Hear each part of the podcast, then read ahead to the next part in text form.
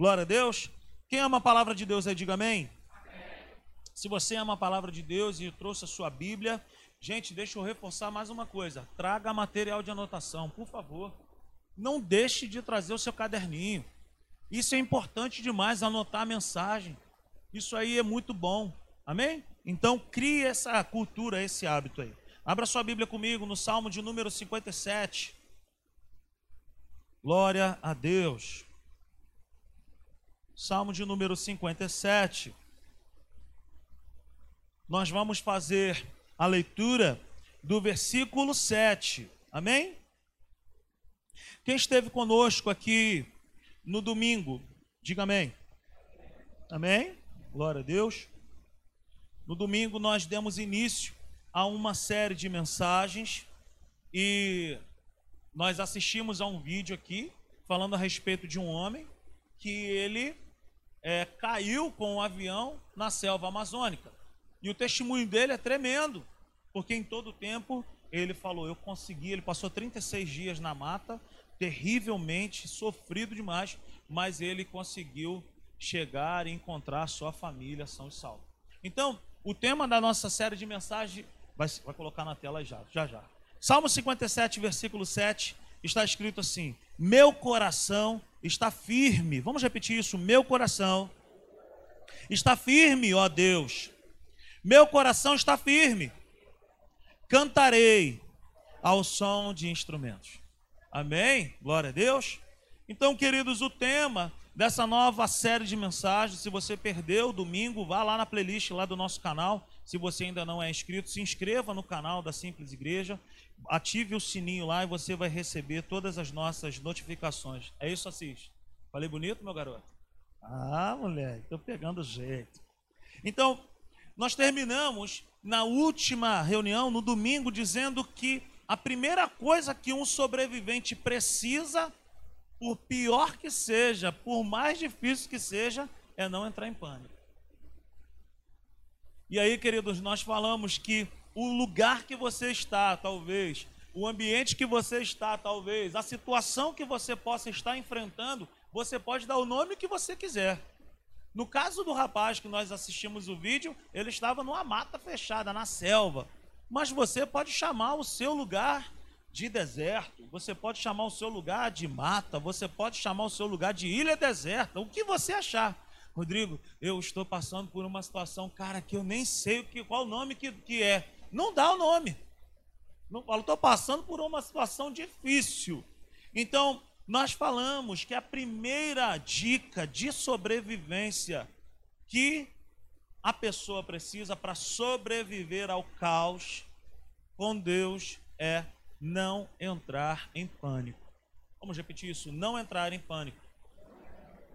Por que, querido, que eu estou falando isso? Porque quando nós entramos em pânico, eu até fiz essa brincadeira. Quando nós entramos em pânico, um gatinho vira um tigre.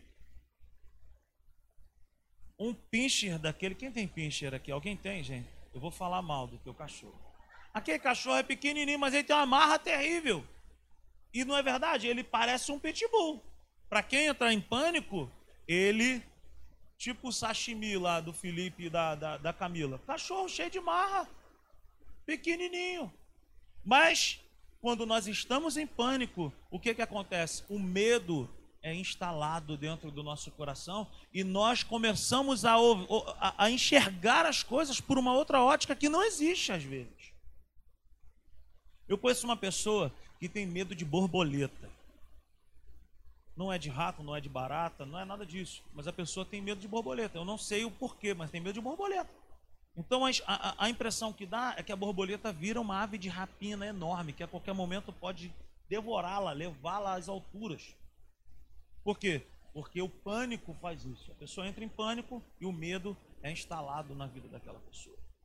Agora você imagina uma situação de um sobrevivente, ele está num lugar que não é o lugar dele, longe da família deles, sem muitos recursos e com medo, em pânico situação do rapaz, ele disse que ele procurou um lugar onde as copas das árvores eram um pouco mais parecidas e ele jogou o avião ali. E ele sobreviveu. Mas ele diz a história dele que ele passou oito dias bem próximo do local do acidente.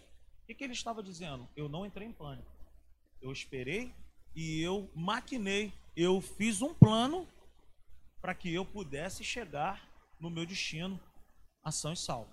Então ele caminhou em direção ao sol durante algumas horas do dia e ele preparava o seu abrigo, ele preparava a purificação da água pra, e ele tinha alimento, ele pegava alimento na mata. Então ele, como sobrevivente, ele não entrou em pânico. Eu não estou dizendo aqui que o medo não bata a porta do nosso coração, é normal isso acontecer. Mas eu quero dizer que nós podemos dominar essa situação. E eu terminei dizendo que quando o pânico entra, é apresentado para nós o office boy das trevas, que se chama o medo. O medo é o agente de Satanás. Ele vem para aumentar as coisas, ele vem para diminuir, para exterminar a nossa crença em Deus. Ele vem para dizer para nós que nós estamos esquecidos naquela situação. Ele vem para colocar dentro do nosso coração pensamentos do tipo: será que Deus não está me vendo? Por que, que eu estou passando por essa situação? Mas eu quero dizer para mim e para você nessa noite que se tem uma coisa que nós não estamos, é só. Amém, queridos? Deus, Ele é conosco. Nós não somos isentos de passar por essas situações.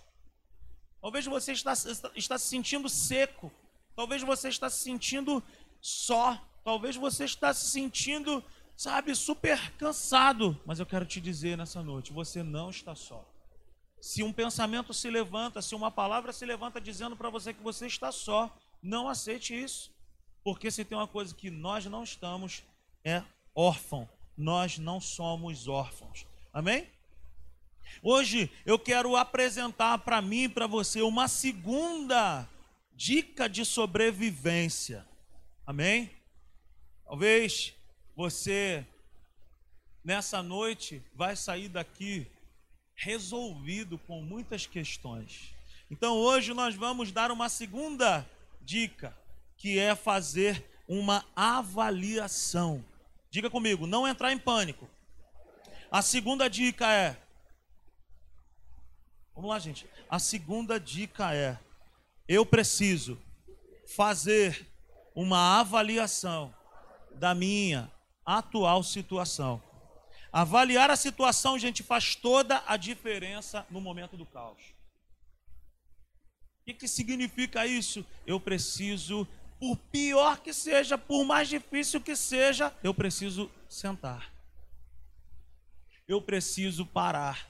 Você sabe que tem uma das dicas de sobrevivência que é o seguinte: você precisa subir no lugar mais alto que você conseguir.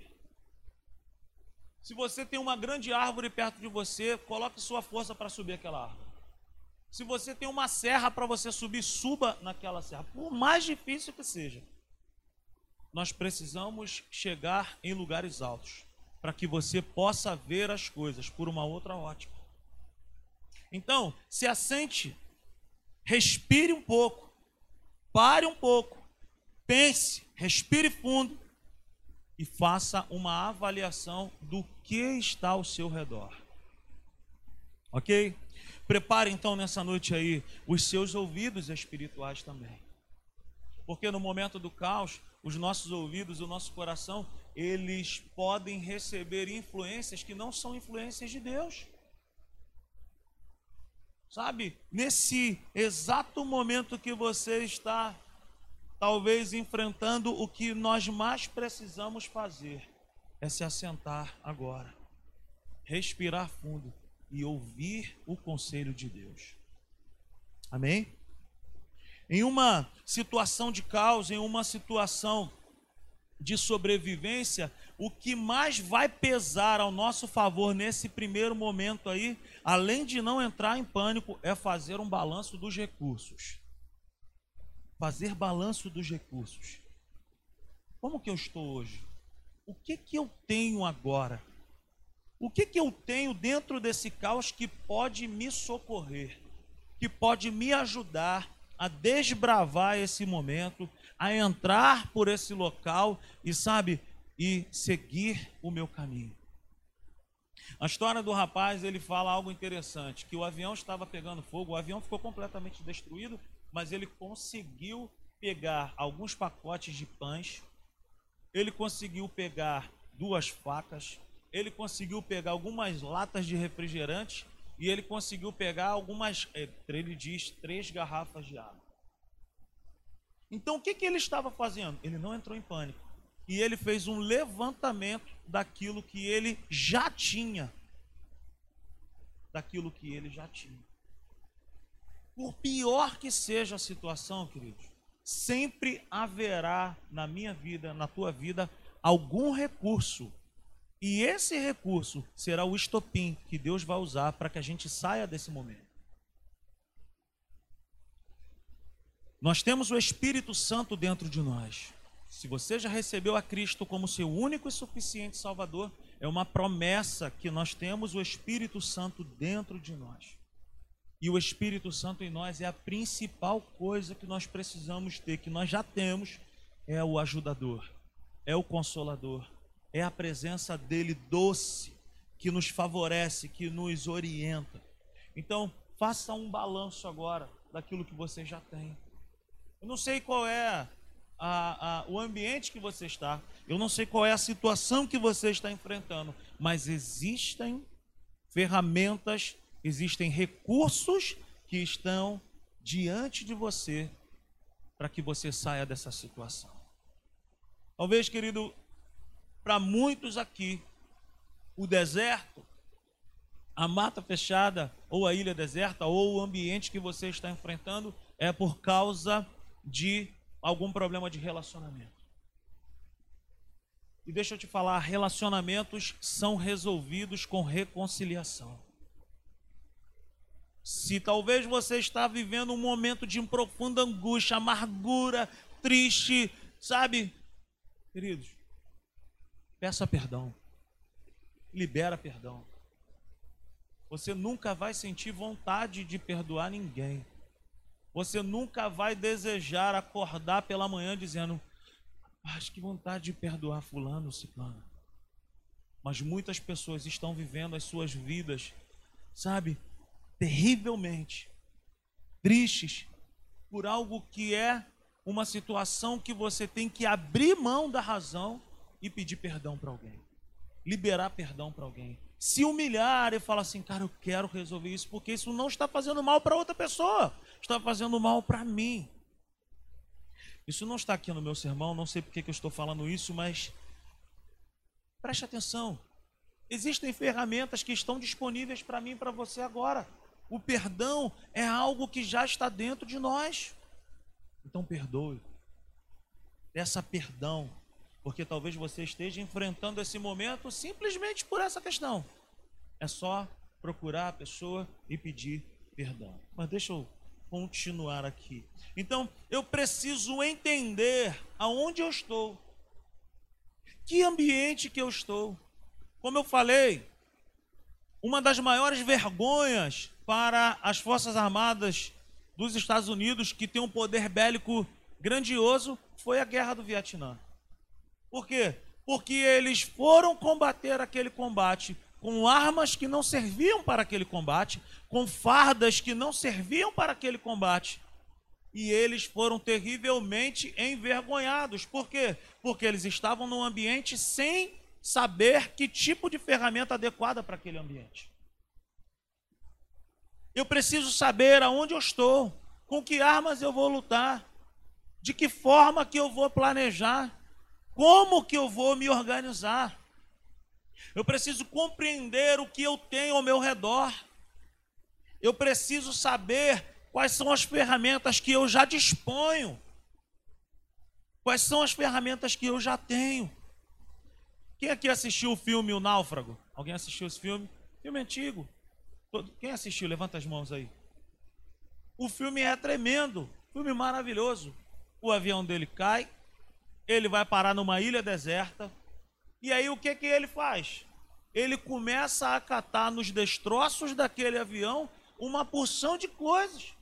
E ali ele conhece um amigo, Wilson, uma bola de vôlei. E ele começa a gritar para a bola de vôlei, ele batia altos papos com a bola de vôlei, e ele não enlouqueceu por causa da bola de vôlei. Wilson! Wilson! Dali ele conseguiu naqueles destroços, ele pegou um patins e começou a usar como uma faca. Quem lembra dessa cena? Queridos, de repente a sua vida pode parecer estar toda destroçada, mas é dentro desses destroços que estão a saída para esse desse lugar. Nem tudo que parece é e nem tudo que parece estar destruído está destruído. Deu para entender isso? Então esse filme, O Náufrago, fala um pouco disso. Então ele fez um balanço. No, no, no, nos destroços ele parou ele começou a catar uma opção de coisa para descobrir o que, que ele tinha ali que servia para ele sair daquela situação. É nesse balanço que nós encontramos o que? Novas ideias. É nesse balanço que nós encontramos o que? Saídas. O que você mais precisa está dentro de você. Nós já temos o Espírito Santo. E é o Espírito Santo que vai colocar em mim e em você uma palavra de conhecimento e uma palavra de entendimento. Conhecimento ele revela dentro do nosso espírito a saída. E o entendimento ele coloca na nossa mente o como realizar isso. Para que nós possamos entender aqui. Deus pode chegar para você e falar assim: Eu quero que você comece algo assim. Aí você, cara, mas é muito grande. Essa é a palavra de conhecimento. A palavra de conhecimento é revelada dentro do nosso espírito. Como que eu vou fazer isso? Deus vai colocar a palavra de entendimento na nossa mente. Ele dá o caminho e ele nos mostra o como chegar lá. Deu para entender isso? Então, é uma missão do Espírito Santo que já está em nós. Ele vai falar comigo, ele vai falar contigo para que você saia dessa situação. Talvez você está enfrentando isso como um sobrevivente, olhando para o nada e falando: "Cara, eu não sei o que fazer". Procura direito. Cava o coração de Deus. Ora um pouco mais. Se humilha na presença dele e fala: "Senhor, me mostra os recursos, me dá caminhos". Eu, eu escrevendo essa palavra, eu me lembrei quando eu chegava para fazer alguma entrega quando eu estava trabalhando. E aí eu chegava em alguns mercados, por exemplo, chegava e entregava nota fiscal e o cara falava, hoje a gente não está recebendo mercadoria nenhuma. Como assim não está recebendo? Por que, que não está recebendo? Porque nós estamos em balanço. O que, que é um balanço? Para que, que serve um balanço num supermercado, por exemplo? Um balanço é o seguinte: não entra mercadoria e não sai mercadoria. Sair até sai. Do estoque alguma, algum, alguma pessoa vai rodar dentro do estoque para fazer um balanço, um levantamento do que se tem ali dentro.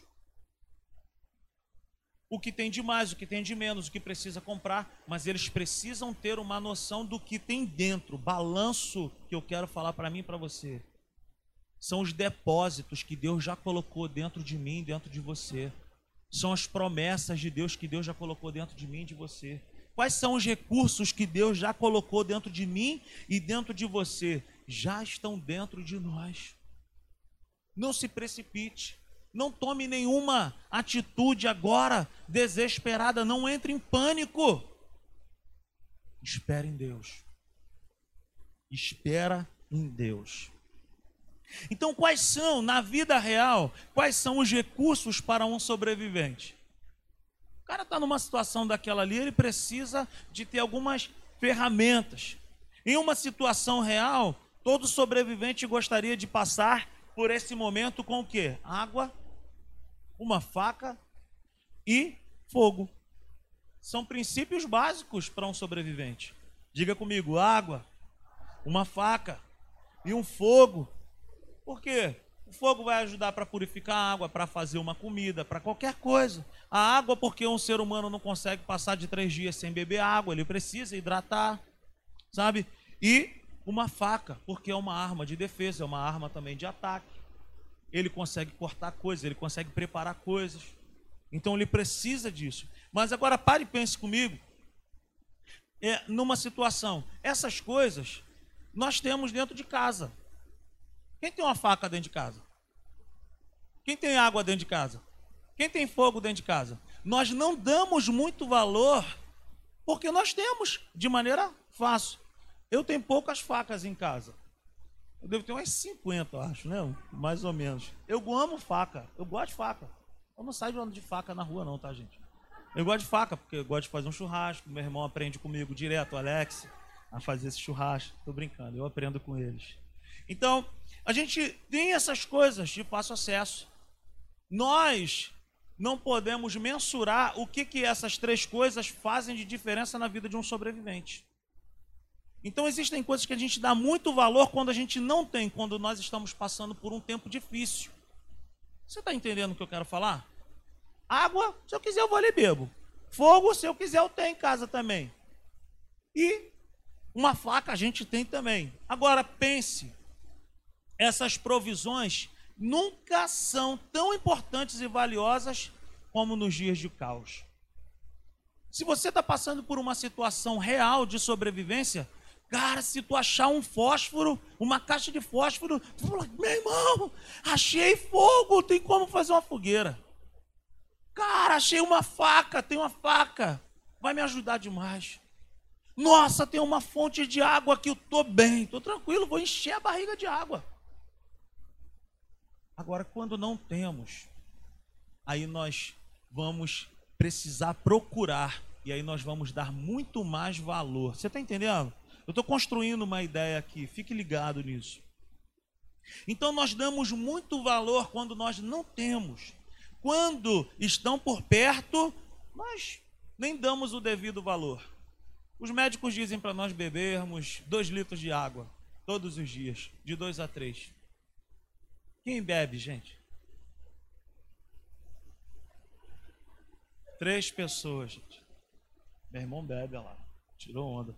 Então, nós não damos o devido valor quando nós temos. Mas no caos, numa sobrevivência, nós damos muito valor. Isso faz toda a diferença.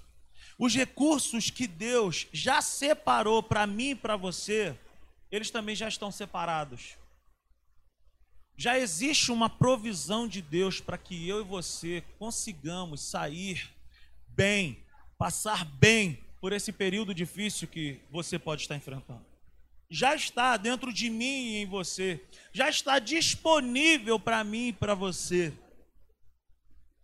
Na verdade, esses recursos que Deus separou para mim e para você, eles sempre estão disponíveis.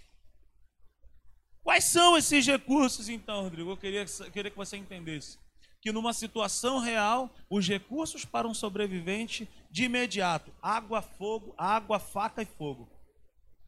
Agora, numa situação espiritual, nós sempre vamos precisar dessas três coisas aqui que eu quero compartilhar contigo. Primeira, a palavra de Deus. A palavra de Deus, ela tipifica a água. Jesus fala para Nicodemos, todo aquele que não nascer da água e do espírito a água é, uma, é essa palavra de Deus que vem direto de Deus, que limpa, que sara, que renova, que restaura. Se você está passando por um tempo difícil na sua vida espiritual, deserto, sei lá, o ambiente que você está enfrentando, nós sempre vamos precisar, para sair dessas condições, da palavra de Deus. Em segundo lugar, da comunhão dos santos, a comunhão com a igreja a comunhão com os irmãos. E em terceiro lugar, o conforto do Espírito Santo, a presença do Espírito Santo, a comunhão com o Espírito Santo. Nessa noite, eu quero falar sobre essa primeira ferramenta que já está disponível para mim e para você em todo o tempo. Nós temos acesso, mas talvez nós não, nós não damos muito valor.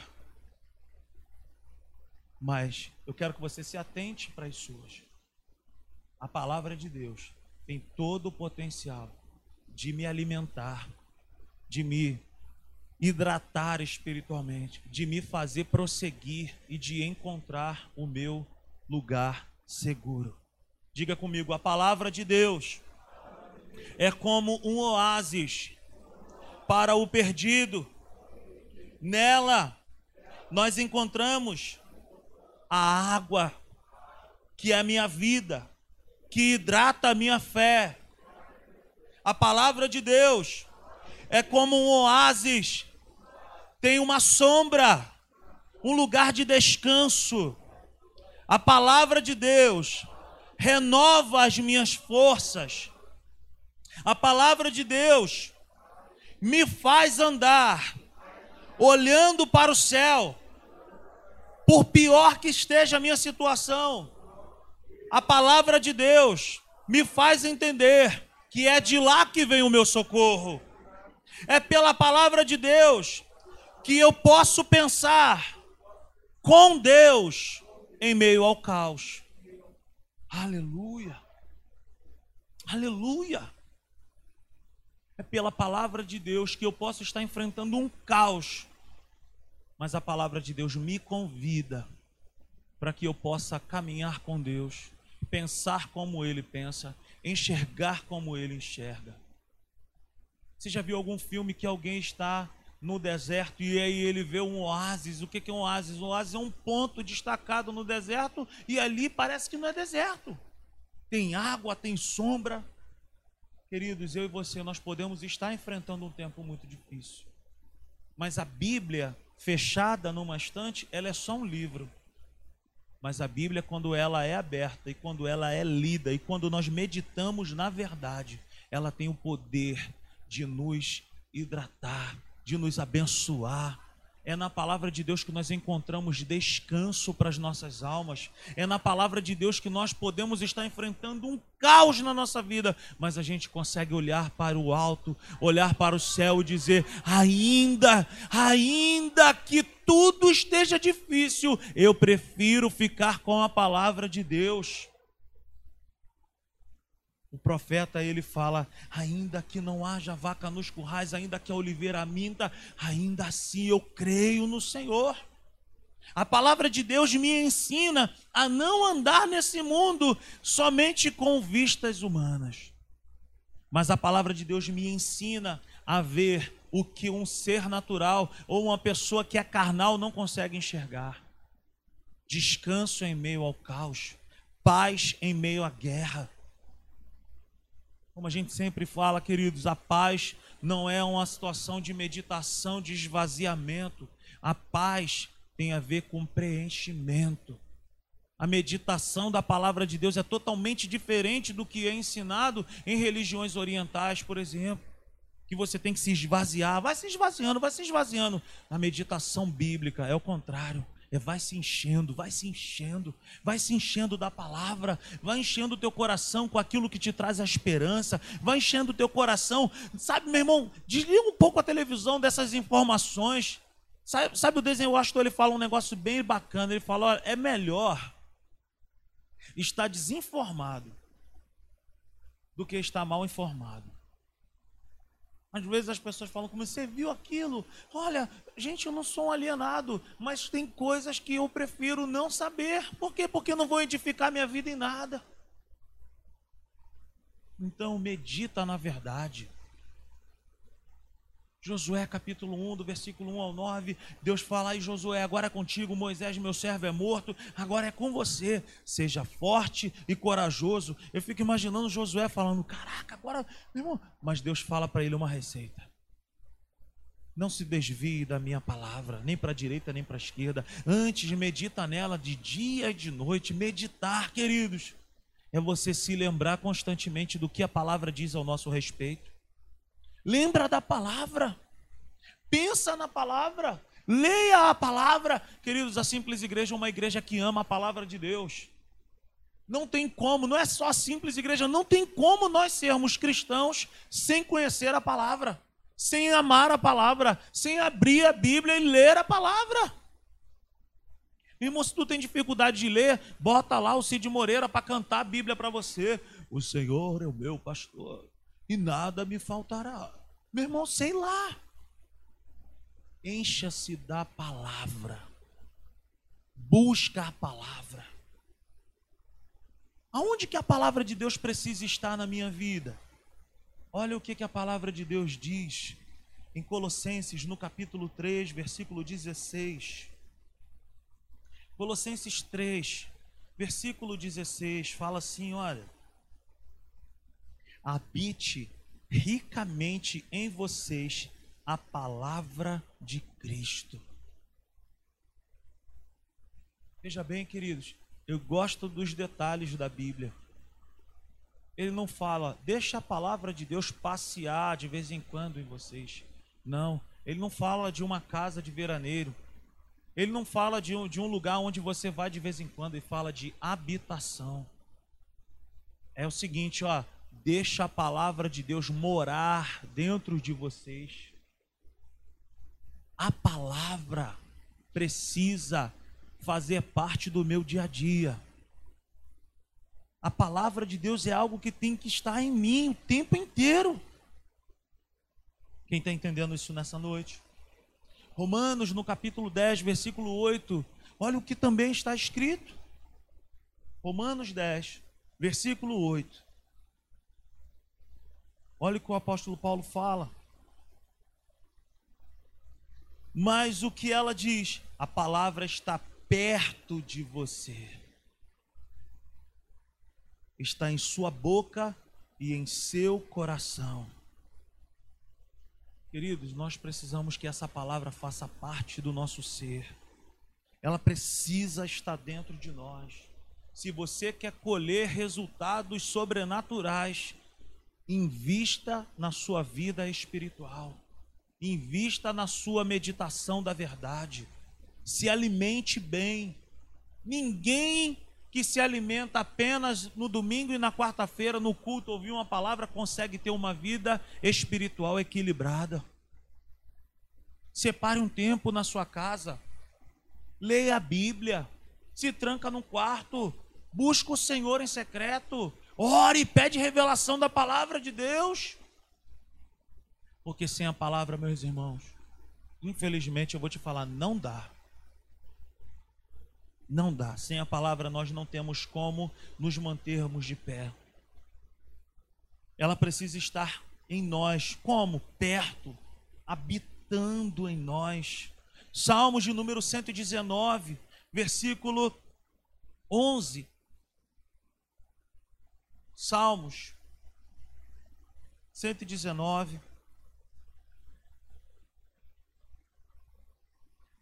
O salmista ele diz: eu guardei no coração a tua palavra. Para quê? Para não pecar contra ti. Eu preciso ter essa palavra em mim. Por quê? Porque se eu tiver a palavra de Deus em mim, meus irmãos, eu vou errar muito menos. Cassiane já dizia: a tua palavra escondi, guardada no meu coração, para eu não pecar contra ti, Senhor. A tua palavra escondi, minhas vestes no sangue lavei e das tuas águas bebi, para ser uma oferta agradável a ti. Minha vida a ti consagrei. Meus dons e talentos são para te servir. Meus dons preciosos são teus. Não vejo razão na minha vida sem ti.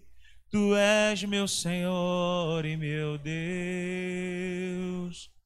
Assim como o fogo refina o ouro, vem tua obra em mim completa,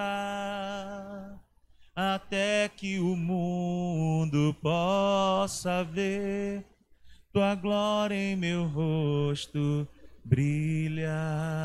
Aplauda ao Senhor nessa noite, aleluia! É a palavra de Deus que faz a diferença. É a palavra de Deus. É a palavra de Deus. A palavra de Deus traz livramento para nós. A palavra de Deus nos mostra caminhos. Aleluia. Ela me livra, ela me protege de errar o alvo no Salmo 119, no versículo 5. Olha o que diz a palavra de Deus para mim e para você. Olha, Salmo de 119, versículo 105. Olha o que diz a palavra de Deus. Acompanhe na tela aí. A tua palavra é lâmpada que ilumina os meus passos e luz que clareia o meu caminho. Queridos, a palavra de Deus, a palavra de Deus, ela é como uma lâmpada. Apaga essa luz aí para mim, Michel, rapidinho. O templo é uma lâmpada. A palavra de Deus traz respostas simultâneas. Acende de novo, Michel, por favor.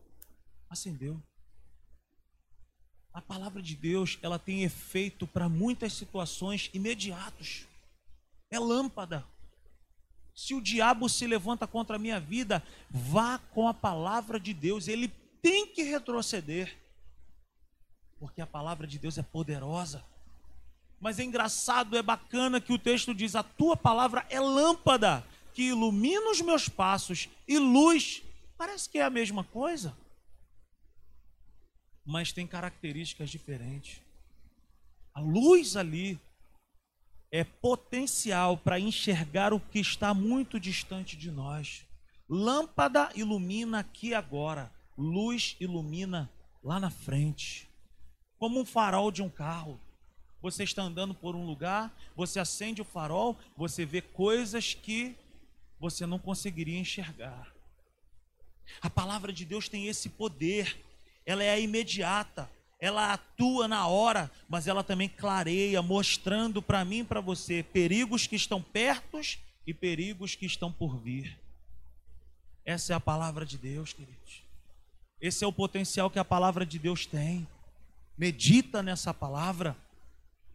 A palavra de Deus também é tudo o que nós precisamos quando nós estamos enfrentando momentos difíceis na nossa vida. Quem nos ensina a passar por um tempo difícil com a palavra de Deus é o Senhor Jesus. A Bíblia diz no Evangelho de Mateus, no capítulo 4, versículo 1 ao 11, que o Senhor Jesus estava fazendo um jejum e ele foi tentado pelo diabo.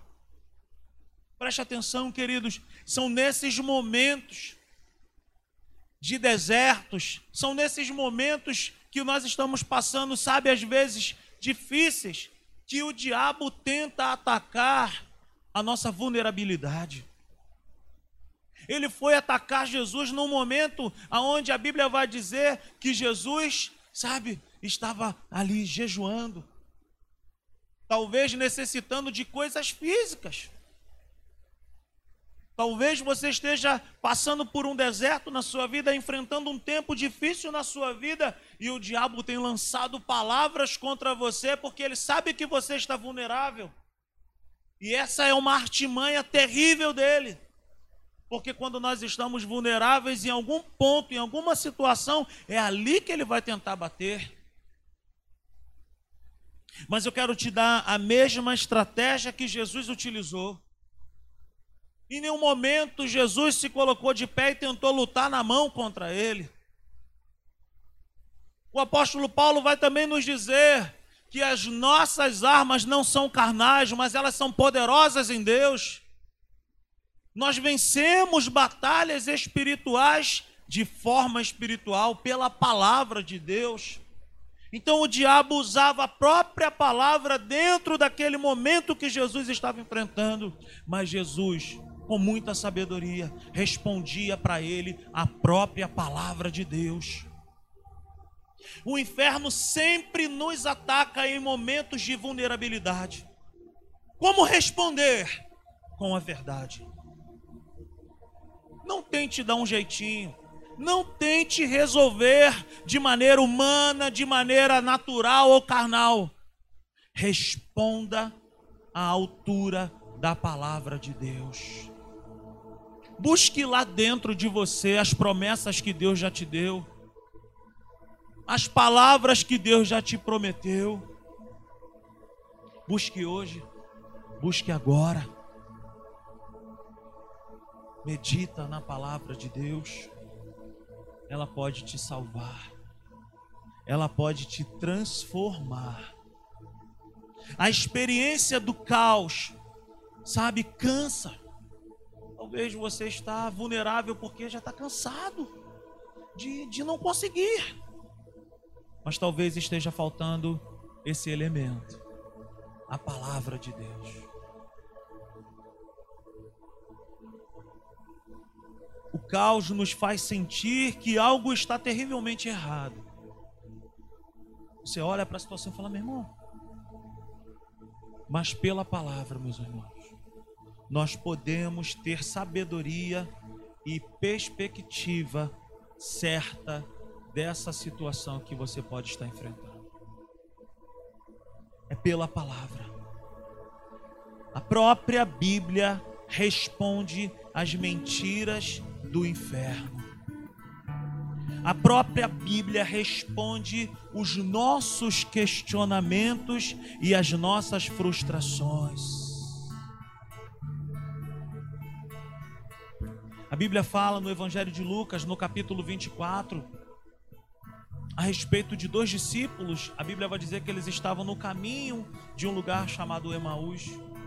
A Bíblia os chama de discípulos. E num dado momento eles estavam caminhando e eles estavam conversando entre eles, eles estavam frustrados. Porque Jesus havia morrido e eles não sabiam que Jesus já havia ressuscitado. Eles perderam as promessas, eles perderam a memória de tudo que o próprio Senhor Jesus tinha falado para eles. No versículo, Lucas capítulo 24, vamos dar uma olhada. Evangelho de Lucas, no capítulo 24. Versículo 25 e versículo do versículo 25 ao versículo 27.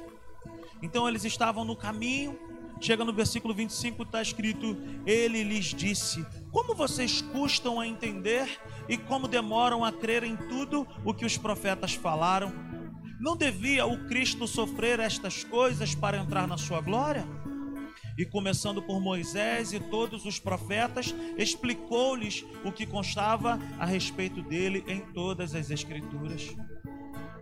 Veja bem, eles estavam caminhando, falando a respeito da morte de Jesus. O próprio Senhor Jesus encosta neles. Mas é mal barato que Jesus não se revela para eles. O que que Jesus fala para eles? Jesus revela para eles o que? A palavra. Jesus não podia chegar ali e falar assim: Ei, eu tô aqui. Não, Jesus queria transmitir para eles a palavra. Jesus não se revela a eles ali imediatamente como pessoa. Jesus não chegou dizendo: Eu estou vivo, eu estou bem demais, olha eu aqui. Jesus revela a Sua palavra. Talvez você esteja passando por um tempo assim: onde está Jesus? Onde Deus está nessa situação? nós não conseguiremos enxergar Deus na situação se nós não nos atentarmos para a palavra em primeiro lugar. É impossível nós conhecermos a Deus sem conhecer a Sua palavra. Nós precisamos, em primeiro lugar, ter uma revelação, uma experiência com a palavra de Deus. Nós precisamos ter entendimento da palavra de Deus para depois conhecer Jesus na intimidade. Aleluia. O processo não é o contrário. Você conhece uma pessoa pela palavra daquela pessoa. A palavra de Deus é o caráter de Deus. Deus revela o seu amor pela sua palavra. Deus revela o seu cuidado pela sua palavra. Deus revela o seu, sabe, a sua pessoa pela sua palavra. É o Espírito Santo agindo com a palavra dele em nós. Quem está entendendo isso? Os discípulos ali estavam frustrados, tristes, mas a palavra chegou ao coração deles. E aí sim Jesus parte o pão e Jesus se revela a eles. Está faltando palavra no nosso coração. Está faltando conhecimento. Então eu quero te falar, conheça, reconheça aproxime-se da palavra. É a partir da palavra escrita que nós conhecemos o Cristo revelado. Aleluia! e todas as nossas questões, todas as nossas situações serão sanadas pela palavra. Fique de pé nessa noite. Mude a sua perspectiva pela palavra. Foi na revelação da palavra que esses discípulos entenderam o plano de Deus. Talvez você possa estar olhando para você e falando: Nossa, tudo vai mal. Mas veja pela palavra de Deus. Há caminhos que aos olhos dos homens parecem ser bons, mas o final deles são caminhos de morte. Talvez Deus fechou alguma porta, talvez Deus afastou alguém do seu caminho, é para o seu bem, é para o nosso cuidado, é pelo carinho que Ele tem por mim e por você. A palavra de Deus, queridos, ela é comparada na Bíblia em Provérbios 3:8 a um remédio. Quando nós meditamos a palavra de Deus, ela se manifesta como um remédio em nós. Ela cura a nossa vida. A palavra de Deus diz no Salmo 119, 105 que ela é comparada a uma lâmpada, a uma luz. A palavra de Deus diz no Salmo 119, no versículo 103, que a palavra de Deus ela é como um doce, como um mel ao nosso paladar. E a palavra de Deus diz em Efésios, no capítulo 6, no versículo 17, que ela é como uma espada. Agora veja bem, todo sobrevivente precisa de um remédio para curar o seu corpo para curar a sua vida. Todo sobrevivente precisa de luz. Todo sobrevivente precisa de algo doce para renovar as forças. Todo sobrevivente precisa de algo penetrante e cortante, como uma espada. Todos esses recursos estão disponíveis para mim e para você na palavra de Deus. A palavra de Deus tem um potencial de cortar os laços do inimigo. Ela tem o potencial de abrir caminhos para a minha vida e para a tua vida. Ela é a água para o sedento. É a palavra de Deus, meus irmãos. Igreja do Senhor. Vamos nos apaixonar por essa palavra. Vamos meditar nessa verdade. Ela é poderosa quando ela é lida, quando nós meditamos, quando ela está bem perto de nós e quando nós abrimos a nossa boca para declarar.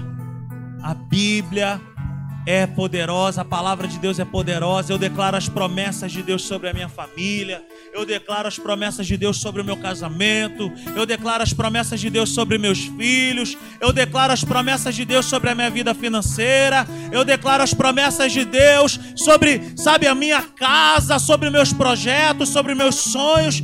Eu quero declarar nessa noite a Satanás e seus demônios que pela palavra de Deus estão agora quebrados, derrotados em nome de Jesus. Medita na palavra, encha-se da palavra de Deus, abra sua boca e você verá. O Senhor vai mudar a nossa história. Aleluia. Oh, aleluia. Aplauda ao Senhor nessa noite.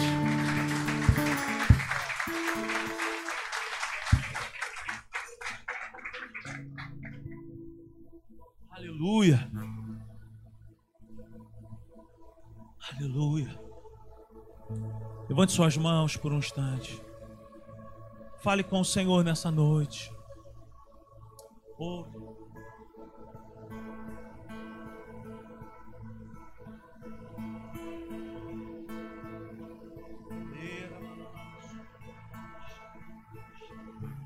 Ao mover do Espírito aqui nesse lugar. Oh,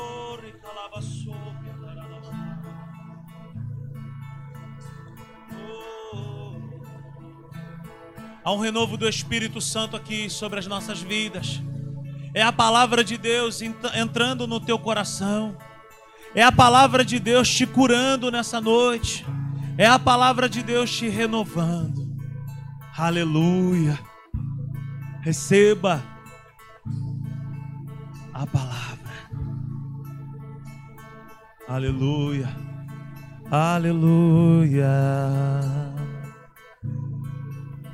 Que a graça do Senhor Jesus, o amor de Deus o Pai, a comunhão, a consolação do Espírito Santo seja sobre as nossas vidas.